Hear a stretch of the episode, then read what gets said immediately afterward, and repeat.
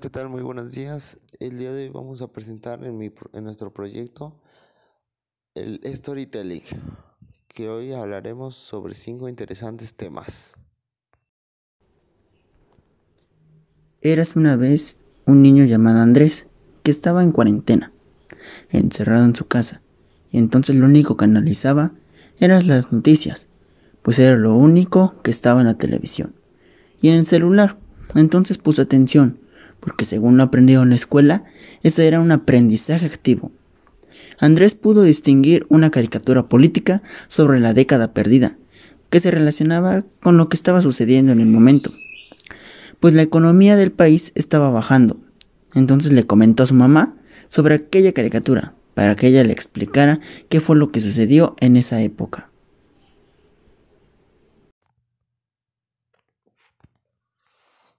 Su mamá entonces sacó una caja. Andrés, emocionado, pensó que era un regalo, pero no. Era algo mucho mejor.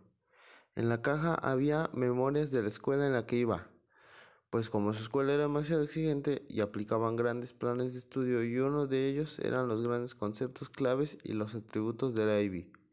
Y entonces tenían que investigar y tener fotografías, periódicos, todo sobre el tema. Además, su mamá había participado en un concurso, en donde tuvo que hacer un ensayo con el tema El milagro mexicano, en donde tenía que interpretar lo que había pasado en esa época. Y ella le dijo a Andrés que el milagro mexicano aspiró a lograr una estabilidad económica del país. Andrés, Andrés no entendía cómo pasó todo esto. Entonces, en la misma caja observó un par de biografías que formaban parte de un diario personal de la madre. Andrés le comentaba a su mamá que tenía una duda, pues él estaba un poco confundido, ya que no sabía por qué su madre tenía eso. Le dijo que esos eran documentos vivientes y que para ella eran muy importantes y los tenía guardados, pero nunca olvidados, porque los documentos vivientes no se pueden olvidar, ya que son parte de algunas obras historiográficas que ella misma creó. Los días pasaron y Andrés seguía sin entender por qué su mamá tenía esos documentos. Un día él y su madre veían las noticias, pero justo cuando iban a apagar la TV, escuchó que el presentador sugirió no irse, pues en unos momentos saldría una mayéutica sobre el tema que más les gustaba. Programa de industrialización mediante la sustitución de importaciones y el plan desarrollado estabilizador. Él, muy emocionado, vuelve al sillón para poder entender cuál era el propósito general del programa. Después de 20 minutos, su mamá le pregunta si no verán su programa favorito, pues estaba por comenzar. Rápidamente toma el control para poder cambiar de programa. Crisis del modelo corporativo. En cuanto cambia de programa, escuche que el primero que marque el número que se muestra en la TV y conteste la siguiente encuesta, se le hará una invitación para poder participar en los próximos juegos donde podrán en práctica sus conocimientos en el enfoque del aprendizaje. Apresurado, toma el celular y marca el número. Andrés contestó todo bien. Se le hizo la invitación al programa que se realizaría en dos semanas, para que así los concursantes pudieran prepararse. Andrés creó un diagrama de acción para llegar sin ningún problema al concurso y tener con qué apoyarse en el enfoque de la asignatura que se aplicaría en el programa. Llega el día del evento.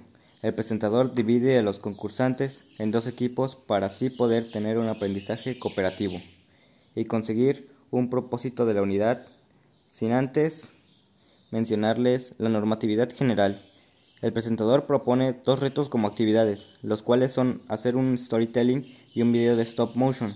Todo esto con el objetivo de lograr un desarrollo compartido, para así poder llevar a cabo los dos temas que se aplicarán. Los temas que se llevarán a cabo son procesos de modernización nacional y la influencia de los conflictos internacionales, y el desarrollo compartido y las contradicciones del Estado corporativista. Al final, ambos equipos terminaron los retos y dieron tiempo para que los jueces tomaran una decisión. Mientras tanto, Andrés estaba nervioso por saber si ganaría o perdería. Lograron pasar cinco minutos la atención del público y participantes aumenta por saber qué equipo será el ganador. Los resultados se dieron, pero desafortunadamente Andrés no ganó.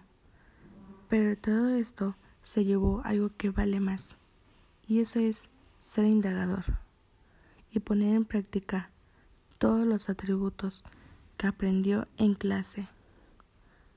Con el tiempo se convirtió en un buen comunicador para esta vez lograr el resultado que él desea.